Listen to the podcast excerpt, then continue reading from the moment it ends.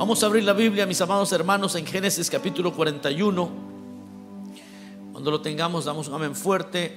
Si no, también ahí lo va a ver en la pantalla. Génesis 41 y vamos a leer el verso 51 y verso 52. ¿Lo tenemos, hermanos?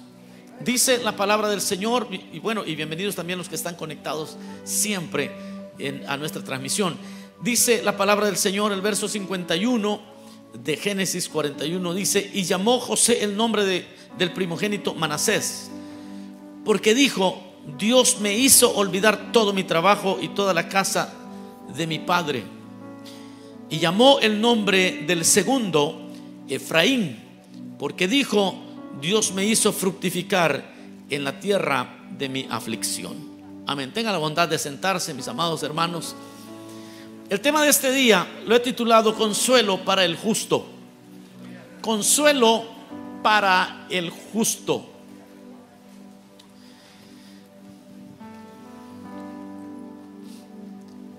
Sufrir cuando haces todo bien es y será siempre la lucha más grande de todos. La Biblia dice que lo que uno siembra, eso cosecha. Pero a veces uno ha sembrado mucho y, no ve un resultado, muchas veces ve todo lo contrario. No sé si alguna vez le ha pasado. O por lo menos cuando de niño usted se portaba bien y no le iba bien. A veces a, alguien aquí sus padres lo castigaron por error. ¿Ah? Su hermano es el que había hecho la travesura y a usted le cayó. Y entonces uno, uno se cuestionaba, uno se cuestionaba diciendo, bueno, hoy que me porté mejor, me fue peor. Esto también le sucede al creyente cuando comienza a santificarse, porque como que si cuando uno empieza a meterse con Dios, las cosas empiezan a ir mal. No sé a quiénes les ha pasado eso. Y están quizás en ayuno y cuando ayunan como que los, los, los planetas se alinean, pero para hacerle la guerra y, es una cosa horrible. Y los hermanos dicen, mire hermano, cuando yo estaba en el mundo, las cosas me iban mejor. Y hoy que más estoy buscando del Señor, no me sale una. Todo, todo me sale mal.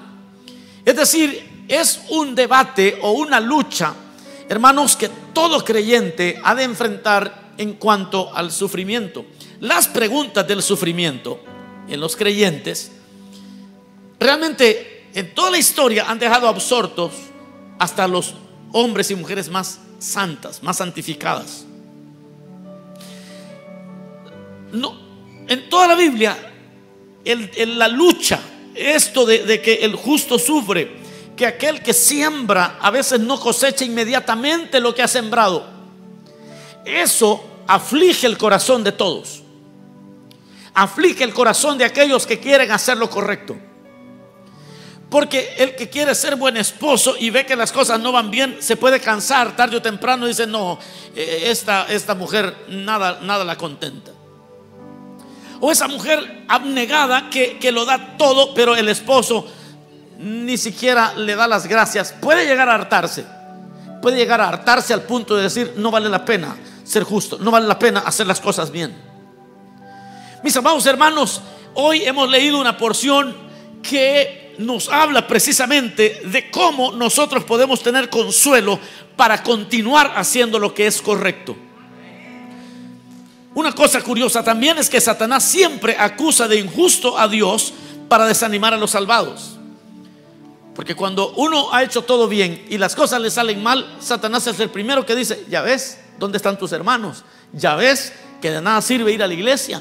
Ya ves, eso hermano, eso aparece en la Biblia por todas partes. Satanás utilizó esa daga o ese cuchillo en contra del mismo Señor Jesucristo. Cuando estaba en la cruz del Calvario, ¿sabe qué decían? Eh, eh, si es Dios que lo salve, a ver si es cierto. A ver si es cierto que le funcionó ser justo. ¿Dónde está tu Dios? Le decían. Y en el libro de los Salmos lo mismo escribe David. Esto ha abrumado el corazón de todos los creyentes y Satanás siempre le quiere sacar partido a eso. Pero hoy en el nombre de Jesús reprendemos al diablo, hermanos, para que el justo comience a hacer lo que es correcto. En la Biblia, en la Biblia, hermanos, vamos a encontrar, la Biblia está llena eh, de hombres declarados justos, es decir, que Dios dijo que eran justos, pero que vivieron experiencias dolorosas. El, que, el que primero asoma es Job. Job, el mismo Dios dijo, este Job es justo, este hombre es justo. Pero, pero las cosas no le fueron muy bien, por lo menos en el periodo del, del trato de Dios con él. Fue bastante doloroso lo que él vivió con sus hijos, con su esposa, con todo lo que él tenía, aún con su propio cuerpo. Y, sus amigos le decían algo malo has hecho, pero había un trato de Dios ahí que ellos no entendían. Y entonces esa es la pregunta, ¿por qué sufre el justo? Pero el otro que aparece en la Biblia, mis amados hermanos, el otro hombre de Dios que aparece en la Biblia es José, del que les quiero hablar poquito. José, siendo jovencito, Dios comenzó a hablar con él. Dios comenzó a tener un trato con José. Lo hizo sentir su hijo y lo declaró su hijo amado. Su propio padre Jacob le dio un, un vestido especial. José sabía que él era especial. Era especial a los ojos de Dios porque Dios le había prometido que él sería, sería grande, que sus hermanos y su, y su esposo, y, perdón, y su padre le rendirían honores a él porque en los sueños veía la luna y las estrellas doblegarse ante él. Dios ya le había hablado a José. José tenía una relación con Dios. Él quería siempre honrar al Señor. Pero aún siendo él un, hombre justo, un joven justo, las cosas empezaron a ir mal para él. Sus hermanos lo quisieron matar. Uno de ellos abogó por José y dijeron, no lo matemos, lo vamos a poner en un pozo. Lo pusieron en un pozo. Dijeron, ¿y por qué no mejor hacemos negocios como buenos hebreos? Como buenos judíos, ¿por qué no mejor hacemos negocio? E hicieron negocio. Lo vendieron. Y, José mantenía su integridad como un hijo de Dios. Fue vendido en Egipto y fue acusado falsamente por la mujer de Potifar. Y fue culpado falsamente porque él no quiso acceder a la inmoralidad porque él quería hacer las cosas bien para Dios. Cuando aquella mujer le dijo, quiero acostarme contigo, José le dijo, yo no puedo hacer eso ni a mi jefe, que es tu esposo, tampoco le puedo hacer eso al Señor. Esas fueron, las, palabras, la respuesta que dio. No puedo deshonrar a Dios de esa manera. No sé si usted me está poniendo atención, pero este es un hombre que las cosas le han ido mal y era como para decir, bueno, no me ha funcionado esto de honrar a Dios, como que no funciona. Y esta mujer millonaria aquí quiere conmigo. Y eso de honrar a Dios no me ha funcionado, así que de repente que mejor hago lo malo. Esa es una lógica muy, muy común, hermanos, en medio, en medio nuestro. Son ideas donde alguien puede cansarse de congregarse, de hacer lo correcto, de amar a su familia y que cuando no recibe estímulo puede llegar a decir no vale la pena. Entonces mejor hasta aquí, hasta aquí llego, ya ya van a conocer quién soy de verdad, ya me cansé, ya me harté. Pero dice la Biblia que José se mantuvo fiel aunque no veía todos los sueños cumplidos, él se mantuvo fiel. La cosa que fue a parar a la cárcel. En la cárcel el Señor seguía hablando con él. Comenzó a interpretar sueños. Hubieron dos criados del rey que llegaron y les interpretó el sueño a esos dos criados. Este eh, José les dice, miren, cuando, cuando se cumplan estos sueños, acuérdense de mí. La cosa es que el copero se, fue restaurado a su posición y se olvidó totalmente de José. Pero José seguía haciendo lo correcto. José seguía siendo como un buen justo, allí estaba haciendo lo correcto. Y en medio de todo lo que él hacía, las cosas le iban peor. Pero llegó un día, mis amados hermanos, donde el Señor exaltó la vida de José. El rey tuvo un sueño, José se lo, se lo interpretó, el rey lo puso como jefe en todo el imperio le dio su anillo, lo puso en, segundo lugar, después, solo yo seré en el trono, solo yo seré más grande que, eh, que tú, le dice, y vas a ver cómo yo te voy a exaltar. y, y lo pasearon en toda la ciudad a José.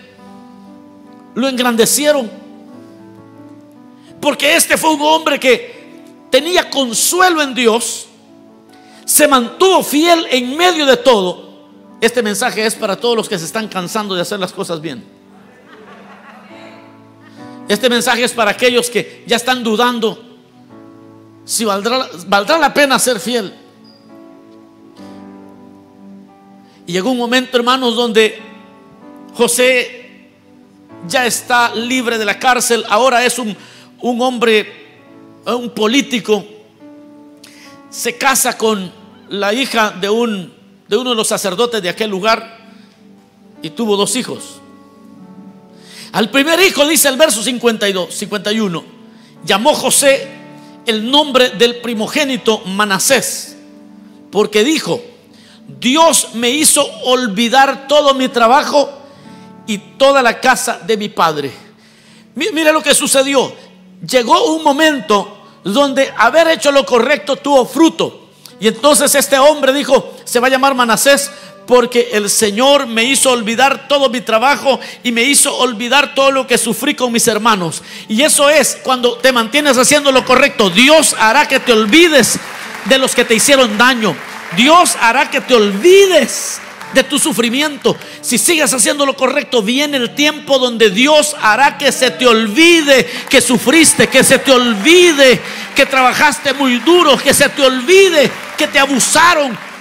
Viene el momento donde Dios se va a encargar de darte tu manacés. Donde Dios se va a encargar de darte alegría. Al punto que se te va a olvidar. Se te va a olvidar que un día alguien te tomó el pelo y te, y te, y te, y te hizo daño. Te hizo firmar un contrato que era en perjuicio tuyo. Y te defraudaron. Pero si sigues haciendo la voluntad de Dios, viene el día donde vas a decir, ya llegó mi manacés, porque ya se me olvidó que un día me hicieron daño. Ese es el, ese es el consuelo para el justo.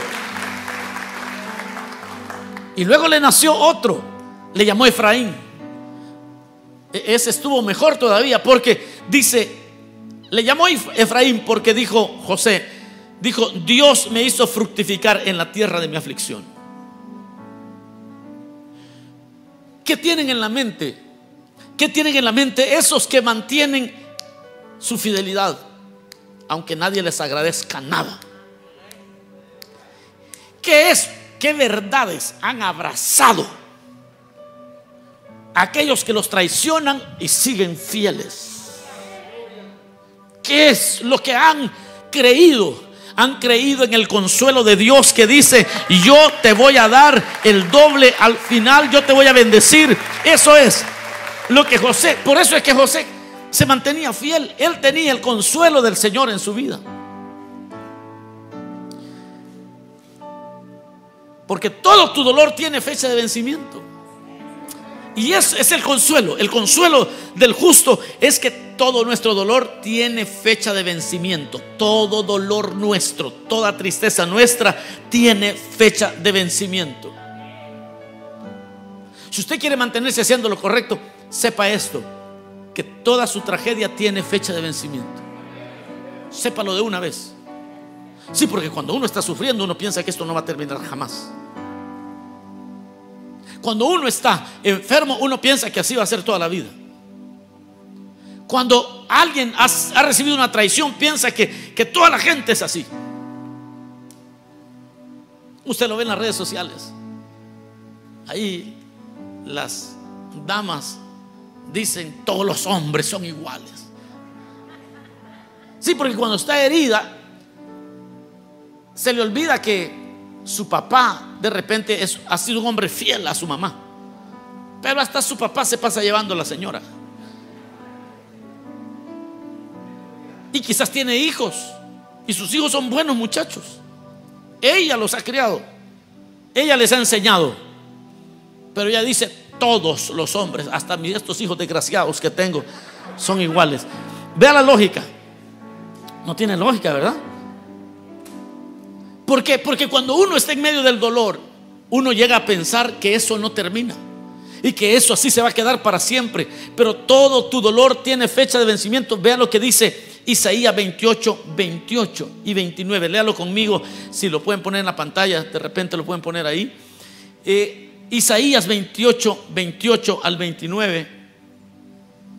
Dice la palabra, el grano se tría, pero no se trillará para siempre. Ni lo comprime con la rueda de su carreta, ni lo quebranta con los dientes de su trío. También esto salió de Jehová de los ejércitos para hacer maravilloso el consejo y engrandecer la sabiduría. Vea, vea lo que dice. Dice, hermanos amados, ustedes que necesitan consuelo de parte de Dios, los que necesitamos consuelo, los justos que seguimos haciendo lo que Dios nos puso a hacer. Oigan lo que dice Isaías, el grano se trilla, pero no lo trillará para siempre. Es que dice, es cierto, hay que sufrir, pero el sufrimiento, dice Dios, no va a permitir que sea trillado para siempre. El grano se trilla, a veces se sufre, pero no sufrirá para siempre. El justo debe de saberlo bien, que tiene fecha de vencimiento, su sufrimiento, su tristeza. Aleluya. Porque el grano se trilla, dice Isaías, pero no lo trillará para siempre. el luto que vives va a pasar. El luto que tienes, el grano se tría, pero no se tría para siempre.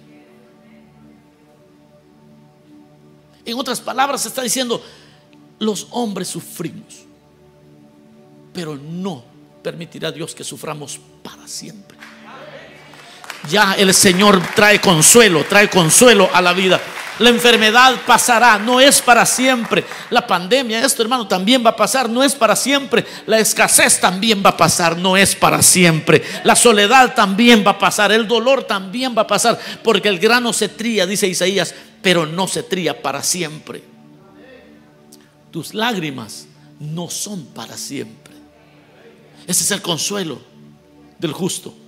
El justo sabe que no importa el momento que está viviendo, aunque le duela, sabe que Dios ha dicho, pero el trigo, el grano se tría, pero no se tría para siempre. Y cuando estés llorando, recuerda lo que Isaías 28 dice. 28, 28, fácil de recordar. Isaías 28, 28. Fácil de recordar, el grano se tría, pero no es para siempre. Y aquí estoy angustiado, pero no es para siempre. Yo me imagino que cuando José estaba en, la, en el pozo, él decía, yo sé que no me quieren, pero yo sé que esto no es para siempre. Voy a seguir haciendo lo correcto. Lo vendieron y dijo, ahora soy un esclavo, pero también la esclavitud no es para siempre. Ahora, ahora estoy en la cárcel, soy un preso, pero no es para siempre. Porque el consuelo del hombre de Dios y de la mujer de Dios es lo que la Biblia dice. Y una vez que el creyente comienza a poner esto en su corazón, es invencible porque las cosas van a llegar, pero él sabe de que el grano se trilla, pero no es para siempre. También esto salió de la boca del Señor, dice, dice Isaías. Y es para que, para hacer maravilloso el consejo y engrandecer la sabiduría. Y yo me pongo a pensar, ¿y cómo es que hace maravilloso el consejo? Ah, bueno, es que al pasar los años uno voltea y dice, verdaderamente Dios ha estado conmigo. Qué bueno que seguía haciendo lo correcto. Qué bueno que seguía haciendo lo correcto. Qué bueno que seguía haciendo lo correcto.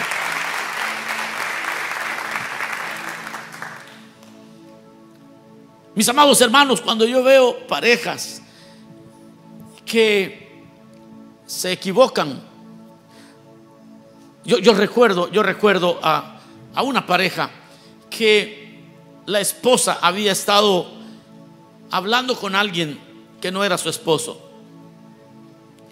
Y aunque no llegaron a mucho, pero eso hirió mucho el corazón de su esposo. Y él todavía no conocía esta, palabra, él no conocía lo que dice Isaías, no tenía claridad. Después de un año, hablando, no podían con la situación porque habían, se habían tratado mal. Acordaron separarse. y pusieron una fecha. Tal mes nos vamos a separar. Pusieron como límite unos seis meses. Y entonces cuando él vio que ya las cosas no iban a ir bien y ya había fecha de vencimiento de su matrimonio, entonces él empezó a hacer lo mismo. Empezó a hablar con una ex. Pero tampoco llegaron a mucho. Y la esposa lo descubrió. Cuando la esposa lo descubrió, ella, ella, ella lloró mucho y se le acercó. Y entonces le, reclamó y él le dijo, bueno, pero como, como tú, ya, tú ya habías dicho que pues esto ya no iba a funcionar, pensé que no te importaba. Y ella llorando le dijo, es que yo te quiero. Es que yo realmente te quiero. Y entonces él sinceramente le dijo, yo, yo realmente no quiero a nadie más tampoco. Yo a ti te quiero. Esto lo hice por otras razones.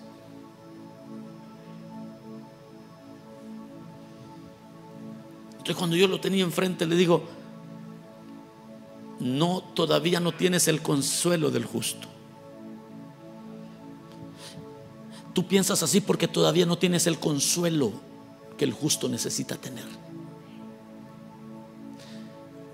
El justo para no descorazonarse y para no cometer locuras necesita tener la verdad de Dios.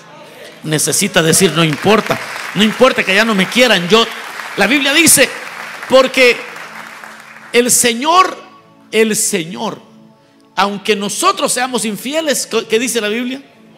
Él permanece fiel. Él lo que quiere es que nosotros también digamos, aunque otros nos sean infieles, nosotros debemos de permanecer fieles. Pero, cuesta, cuesta. No es una cosa, eh, eh, como dicen en inglés, easier said than done. ¿ah? Más fácil decirlo que hacerlo. Pero ¿por qué cuesta hacerlo? Es la pregunta. Porque todavía no has sido consolado por Dios con su palabra. Todavía nunca Dios te ha dicho en tu cara, mira, el, grano se tría, pero no es para siempre. Aguanta un poco más, sigue siendo fiel, sigue siendo fiel, porque ya va a venir Manasés y ya va a venir y se te va a olvidar todo, porque yo te voy a bendecir, porque Dios bendecirá al justo y lo rodeará de bendiciones, dice el Salmo. Muchos, muchos sufren porque en el momento que están en la prueba aflojan el paso, porque sienten que no vale la pena, porque dicen, no creo que esto funcione. Así que, como dijo alguien por allí, un dicho, si ya se rompió la camisa, que se rompe el pantalón. Esa es la filosofía que mata a muchos. Es una idea torpe, pero, pero, pero abunda. Como ya no me quiere, entonces voy a ir a hacer y deshacer. E-, eso le pasa hasta a los hermanos que a veces los ponen en disciplina. La disciplina para el justo es para que se acerque más al Señor. Es para que viva más cerca del Señor. Pero para el que no tiene todavía el consuelo del justo, bueno, dice, ya no tengo uniforme, hoy sí me voy a ir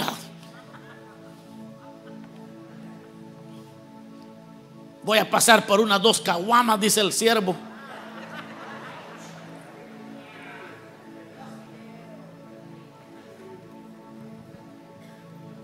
Como ya no tiene los privilegios, dice, no tengo nada que me ate. Pero vamos a decir que te pusieron en, disciplina hasta por error, vamos a decir. Pero el justo, el justo sigue buscando de Dios. El justo sigue siendo, porque él sabe que no es para siempre, que no tría, el grano se tría, pero no para siempre. nosotros podemos sufrir, pero no es para siempre. Nosotros podemos llorar, pero no es para siempre, porque es palabra del consuelo para aquellos que tenemos que llorar a veces, pero no es para siempre. Ahora, escucha esto, aun cuando tu dolor lo haya causado tu pecado, hay esperanza y consuelo. Aun cuando el dolor que estás viviendo lo haya causado el pecado, tu propio pecado, aún ahí hay consuelo y hay esperanza. Lamentaciones 3:31 dice, porque el Señor no desecha para siempre. Porque el Señor no desecha para siempre. Si te equivocaste, si estás avergonzada, estás avergonzado pero el consuelo del justo lo encontramos en la Biblia. Allí dice, vuélvete al Señor, porque el Señor no desecha para siempre. Antes si aflige, también se compadece según la multitud de sus misericordias. Aún si has pecado, puede venir porque hay consuelo y hay esperanza para aquellos que buscan del Señor. Porque no aflige ni entristece voluntariamente a los hijos de los hombres.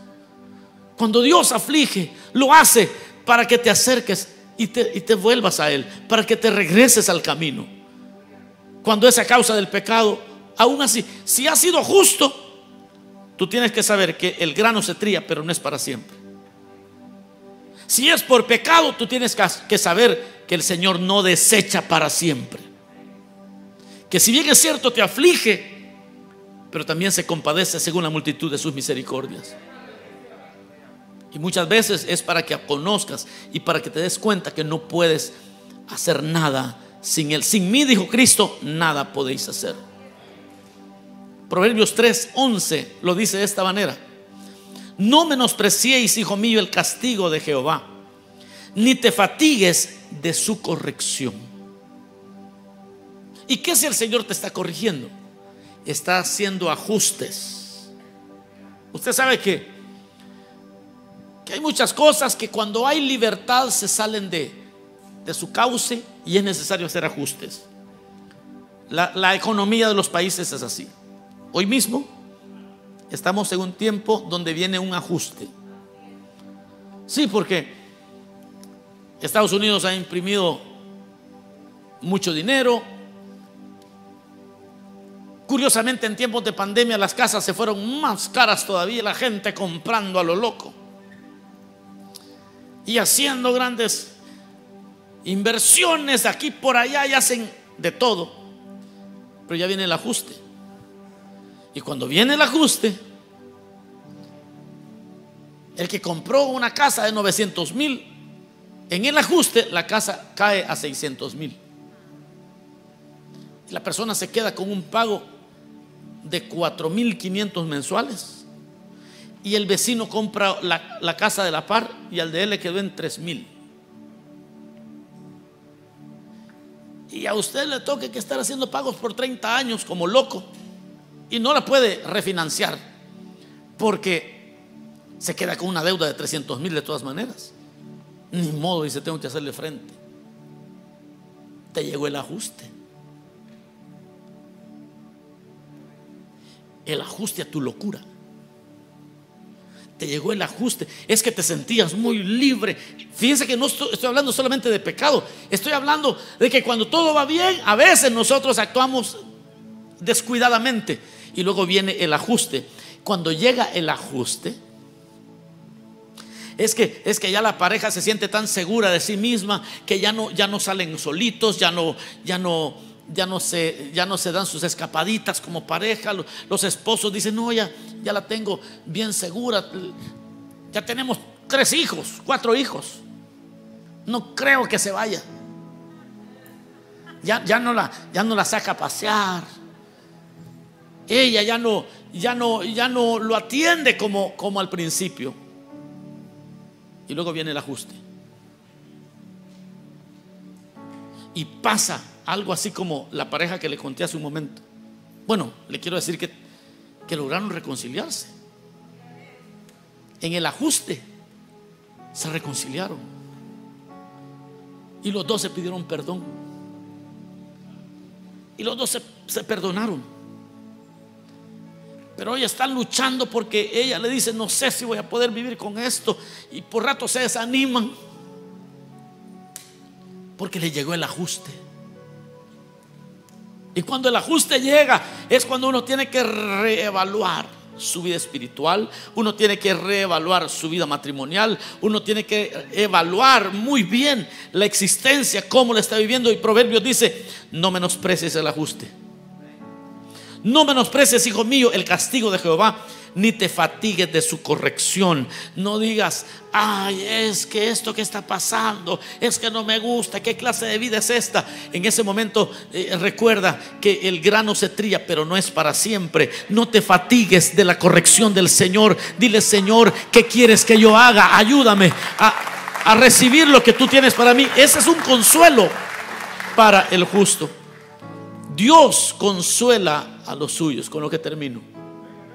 Dios consuela a los suyos. ¿Cómo los consuela? Los consuela por su palabra. Tiene un momento que llegar donde leyendo la palabra, el Señor te consuele en tu dolor y te recuerde que el Señor no desecha para siempre. La Biblia dice, buscad al Señor mientras pueda ser hallado. Llamadle en tanto está cercano.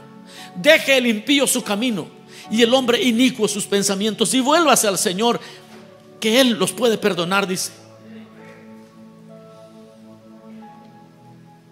El consuelo del justo es que dijo José, le voy a llamar Manasés, porque el Señor me hizo olvidar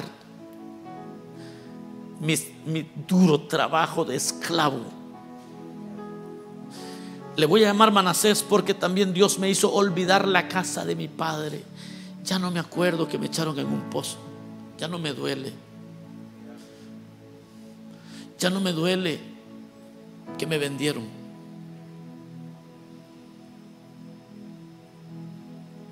Dios va a hacer que se te olvide. Te va a bendecir tanto. Sigue haciendo lo correcto porque te va a bendecir tanto que se te va a olvidar que un día fuiste pobre. Sigue haciendo lo correcto. Y ese olvidar no significa de esos que se le olvida que ya no hablan inglés, que no hablan español, ¿verdad? No es de ese olvidar que estoy hablando. Yo creo que ustedes entienden muy bien. Dios te va a bendecir tanto que se te va a olvidar que eres inmigrante. Dios te va a bendecir tanto si sigues haciendo lo correcto, se te va a olvidar que te fueron infiel,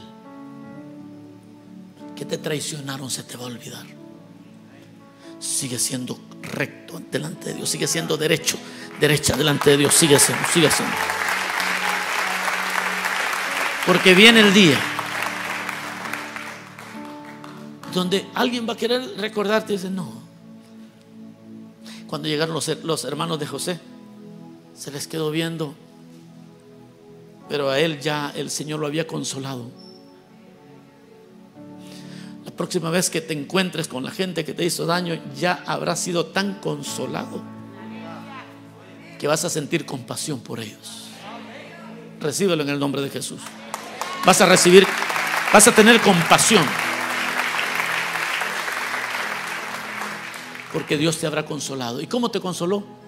Sabiendo que el justo debe seguir haciendo lo correcto. Porque el, grano se tría, pero no se tría para siempre. Que viene el momento del cántico. Que viene el momento donde el Señor quitará tu silicio y pondrá ropa nueva. Que viene el tiempo donde el Señor va a cambiar tu lamento en baile que viene el tiempo y pronto vivirás nuevas alturas en el Señor. Quizás hoy estés todavía dolido por haberle fallado al Señor, pero te vas a entregar a Cristo y entonces vendrá el tiempo donde vas a experimentar nuevas alturas y vas a vivir una experiencia nueva con el Señor.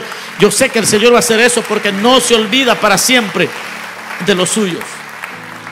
Pronto vas a fructificar en la tierra de tu aflicción. Allí donde te afligieron, ahí serás prosperado ahí donde se burlaron de ti, serás aplaudido. Pronto Dios hará contigo misericordia. Pronto, Él va a secar tus lágrimas. Pronto el Señor te saca del pozo de la desesperación. Si te determinas a hacer lo que es correcto todavía, aunque no veas tu, tu resultado inmediatamente.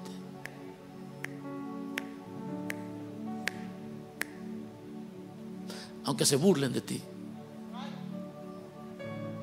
Sigue haciendo lo que es correcto. Porque viene Manasés. Y cuando llegue Manasés va a decir, ah, es que Dios me hizo olvidar la casa de mi padre. Dios me hizo olvidar mi trabajo como esclavo. Yo no sé si usted quiere que Dios le haga eso a usted también. Que se le olvide, que llegue un momento donde diga, eh, no, es que allí trataron mal a fulano. ¿Y quién es ese fulano? Yo no me recuerdo. Dios me ha bendecido tanto, me ha dado de su presencia, me ha dado su Espíritu Santo. No recuerdo ya, estoy sano en mi corazón. Vamos a cerrar nuestros ojos un momento. Dígale, Señor, gracias por tu palabra. Tu consuelo, Señor, sobre aquellos que permanecen haciendo lo correcto. Tú ahora, Señor, les darás